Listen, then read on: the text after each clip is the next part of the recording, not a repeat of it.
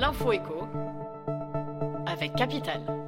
On commence par le coup de gueule du jour. Revenus qui dégringolent, multiplication des normes. Les raisons de la colère des agriculteurs sont nombreuses.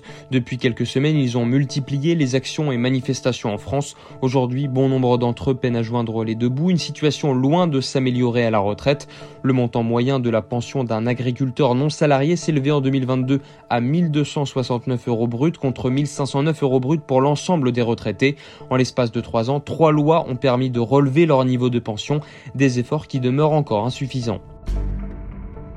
On enchaîne avec la bonne nouvelle du jour. Les emprunteurs entrevoient enfin le bout du tunnel. Pour la première fois depuis fin 2021, les taux de crédit immobilier ont reculé sur le mois en cours.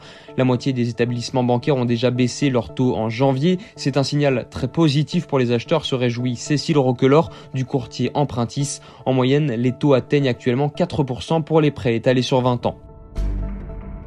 On poursuit avec l'info pratique du jour. Depuis septembre 2023, les fonctionnaires qui le souhaitent peuvent prendre une retraite progressive. Ce dispositif déjà ouvert aux salariés permet de réduire son activité lorsque vous approchez de votre âge de la retraite tout en commençant à toucher une partie de votre pension. Pour pouvoir profiter de cette disposition, vous devez remplir deux critères, être à deux ans ou moins de votre âge légal de départ à la retraite et avoir cotisé au moins 150 trimestres.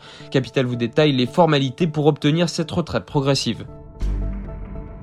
Et pour terminer, le chiffre du jour. 3933 euros le mètre carré, c'est le prix moyen de l'immobilier à la montagne. Un montant en hausse alors que le reste du pays subit une baisse des prix. La montagne résiste car il s'agit d'un marché majoritairement locatif permettant aux propriétaires de pérenniser leurs investissements, explique Benjamin Berger du groupe Simalpes. Mais attention, les volumes des transactions en montagne ralentissent depuis quelques mois. Découvrez les stations où les prix augmentent et celles où ils reculent.